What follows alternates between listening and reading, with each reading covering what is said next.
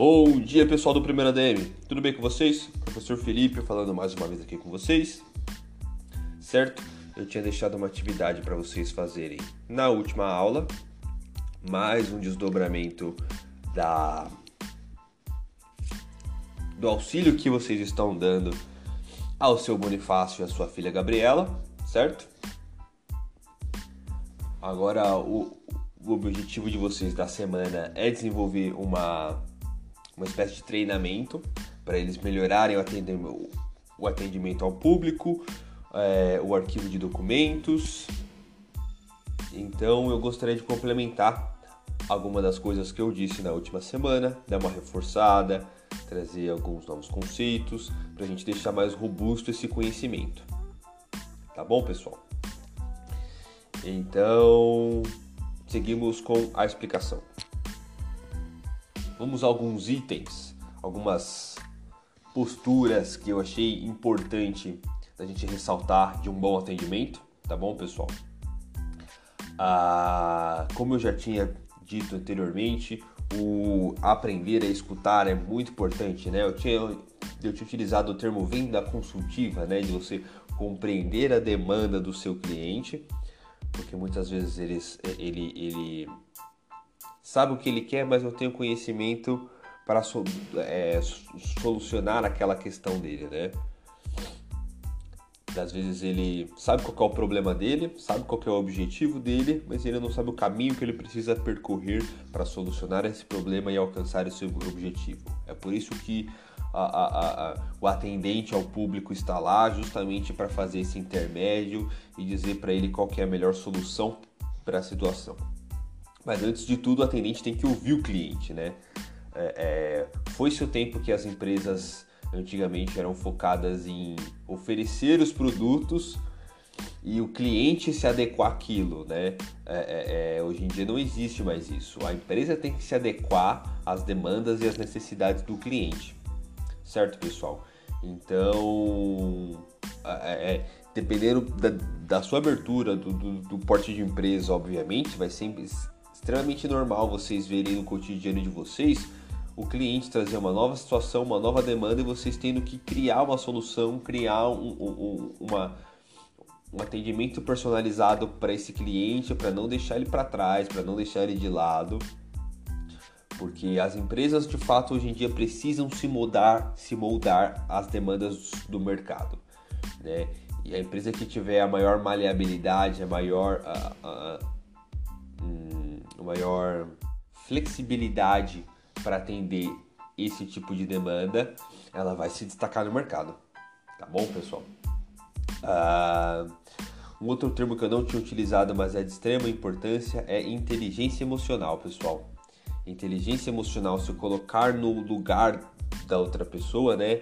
É, não basta só ouvir, você tem que compreender o que a pessoa está falando, se colocar no lugar dela para você conseguir é, é, é, compreender qual que é a, a, sensação dela de acordo com determinada situação que você tem que lidar, que você tem que solucionar, tá pessoal? Então, inteligência emocional, que é uma das competências que o Centro Paula Souza está pedindo para a gente trabalhar esse semestre, né? Se colocar no lugar do outro, compreender os próprios sentimentos, saber lidar com os sentimentos dos outros e com os nossos próprios, isso é de extrema, de extrema importância é, para o atendimento ao público também, viu, pessoal? Ah, cuidado com termos técnicos, pessoal. É, é, é, é, tem muito vendedor que vem com muito, muito vendedor, não só vendedor, né? Da atendente ao público em geral. A gente tem que ter consciência de que a, a, a essas técnicas de atendimento ao público não é só para o vendedor, né? O vendedor é um dos caras que mais faz isso, né? Mas não é só para o vendedor. Qualquer tipo de atendente, é, seja de balcão, seja de caixa, seja de qualquer formato que tem contato com o público, ele precisa utilizar dessas técnicas, né? Então, um cuidado com o termo técnico. Quando você tem ver com palavreado muito sofisticado, muito muito técnico em relação a uma determinada área, a um determinado produto, a uma determinada situação, isso pode complicar a compreensão do cliente e afastar ele do consumo desse produto, né? Então você precisa, obviamente, ter esse conhecimento técnico, mas você precisa saber traduzir esse conhecimento técnico em palavras fáceis, em situações fáceis. Nem sempre é uma coisa fácil de se fazer, mas um bom atendente ao público consegue ter esse tato, que o pessoal consegue traduzir o tecniquez para uma linguagem mais popular, tá bom, pessoal? É importante esse, essa, é, esse cuidado com os termos técnicos, certo, pessoal? É, criar uma relação mais próxima com o cliente é, é, é, quando você cria uma familiaridade com a situação do, do, do, do cliente, com, com, a, a, a, com o problema que ele está apresentando, ele se abre mais a essa situação, ele se sente mais seguro, ele, ele, ele passa a compreender que você também é, é, é, conhece qual que é o problema, qual que é a situação, que você se familiariza com o problema ou com a situação e ele se sente mais seguro para se abrir, para falar e ele fica mais aberto ao seu produto ou serviço também, tá pessoal? É... Isso está muito presente em marketing, é... é um dos conceitos que está mais em voga nos últimos tempos em marketing, é o branding, é essa criação, é, é, é a criação dessa conexão do cliente com a marca e mais uma forma de reforçar e de reaplicar isso é no contato com o consumidor final, tá bom, pessoal? Principalmente diante de um problema, de uma situação mais conflituosa, a, a, a empresa que se destaca nesse tipo de atendimento com certeza vai fidelizar muito mais o seu cliente, tá bom, pessoal? é, é, é saber o que falar, saber como agir, estar preparado para aquela situação com o cliente também é de extrema importância, pessoal. Quando vocês se deparam com uma situação que, com, a qual vocês não sabem lidar e tem aquela situação de travar, sabe, de congelar, putz, agora não sei o que eu faço, isso é extremamente prejudicial porque o cliente percebe e o cliente vai perder total confiança no seu atendimento, pessoal. Então é importante você estar preparado para aquela situação, saber agir, saber agir de acordo com com com estresse ou com a indagação ou com uma pergunta que você não sabe responder, que vai acontecer, é normal, né? Então vocês precisam saber como agir nesse tipo de situação. Como que eu aprendo isso, professor? É claro que tem algumas dicas, alguns toques, treinamento pode ajudar também, mas parte desse, desse tato de lidar com essas situações você vai aprender com a experiência, né? Não tem jeito. Mas eu separei aqui alguns, delequei alguns tópicos aqui para vocês a, a, a conseguirem é, é, direcionar melhor essa fala, essa comunicação com o cliente, tá bom, pessoal? Erro de português precisa ser zero. Não dá para você chegar um cliente conversando com ele, falando com erro de português, é inconcebível, tá bom, pessoal? Educação, obviamente, né? É, é, postura, é, saber fazer a pergunta, né, do jeito certo para compreender melhor a demanda dele, né? Esteja à disposição, não sufoque o cliente, né? Não fique ali no, no pé dele o tempo todo, dê o espaço dele, mas esteja à disposição, saiba que na primeira pergunta que ele quiser solucionar, você vai estar lá para responder, né? Agir com naturalidade. Das vezes a gente vê um vendedor trabalhando por aí, parece um robozinho, né? Com, com o script decorado. Isso afasta boa parte dos clientes. Você precisa agir de forma natural para conseguir a simpatia desse cliente, certo, pessoal? A objetividade também é de extrema importância você ser prático nas suas relações. Não adianta você ficar falando mundos e fundos e contando histórias sobre a situação, mesmo que seja sobre o próprio produto, sabe? Mas contando histórias e fazendo carnavais, porque aquilo vai afastar o teu cliente também. Você precisa ter tato. É óbvio que tem clientes que gostam de ouvir um pouco mais de, de, de, de histórias, mas qualquer exagero é ruim. E tem clientes que é objetivo, que está com pressa, que precisa resolver logo, sabe? Às vezes o cara fala que tem compromisso e o vendedor continua falando vendedor ou consultor, enfim, o atendente continua contando história, contando causa, tentando vender produto. Isso não é de bom tom, tá, pessoal? Uh... Vou falar um pouquinho mais também, pessoal, sobre organização de documentos. Eu acho que foi um tópico que a gente pode abordar um pouquinho melhor, certo?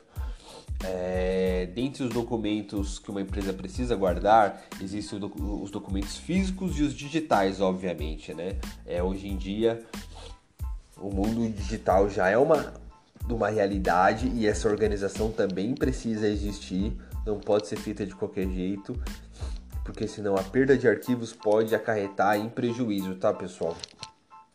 Uh, existem alguns comprovantes de transação, comprovantes de pagamento, esse tipo de, de arquivo ele precisa ser acondicionado física ou digitalmente, porque ele precisa ficar guardado por pelo menos 5 anos, pessoal. Uh, o ordenamento jurídico brasileiro ele deixa claro que uh, uma dívida ela pode ser cobrada até 5 anos posteriormente a da sua contração e o seu não pagamento. Tá bom, pessoal? Então, qualquer tipo de, de, de pagamento, de boleto, de serviço prestado, de, de conta paga, enfim, precisa ser guardado o seu registro desse pagamento por até 5 anos. É por isso que esse arquivamento é tão importante, né? Existem alguns órgãos, algumas empresas, algumas prestadoras de serviço, principalmente público, que eles emitem de tempos em tempos uma é como se fosse uma certidão negativa de débitos, né? É, uma, é, um, é um documento avisando que essa, que essa empresa ou que essa pessoa não tem débitos com essa empresa. E esse documento acaba é, é, é, é podendo substituir todos os comprovantes prévios, né? Isso pode ser muito importante, um, facilitador muito grande para a organização dessa documentação, né?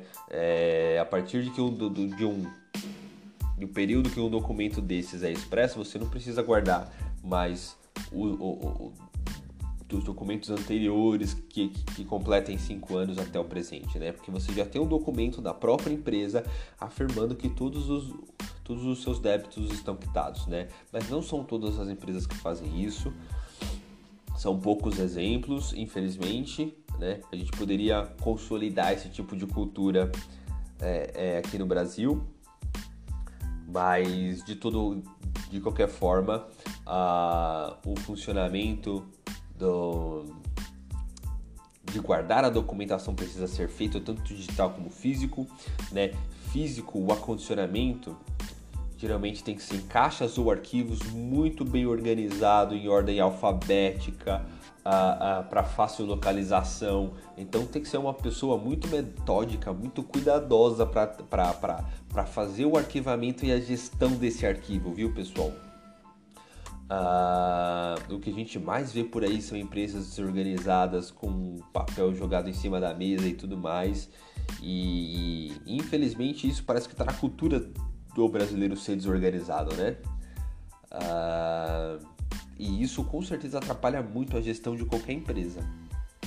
Eu já cansei de passar por situações de eu deixar um documento com, com um trabalhador ou com uma pessoa de, de alguma empresa para solucionar uma questão e no fim das contas esse, desse documento some, esse papel some e aí?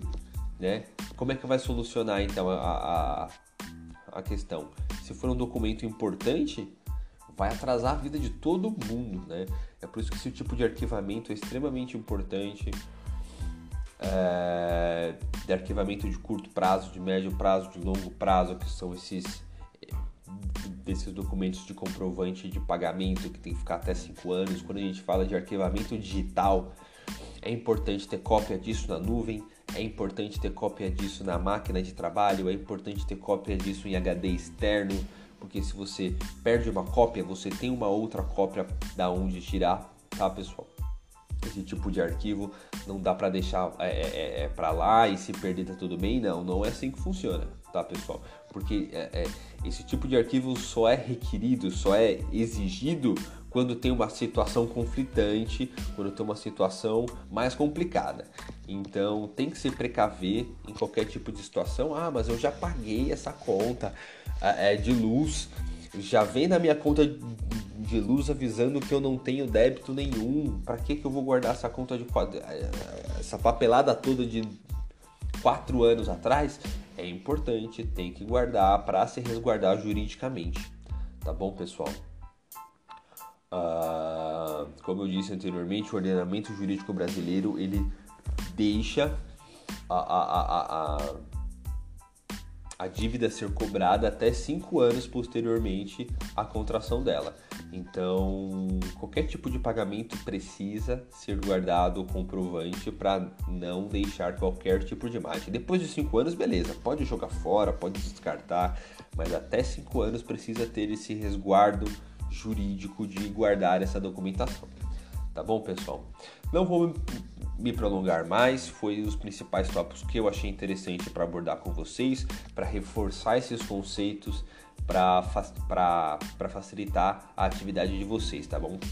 Para deixar a atividade de vocês mais robusta, tá bom, pessoal? Eu acho que é isso. Tenham uma ótima semana a todos. Forte abraço, pessoal. Tchau, tchau.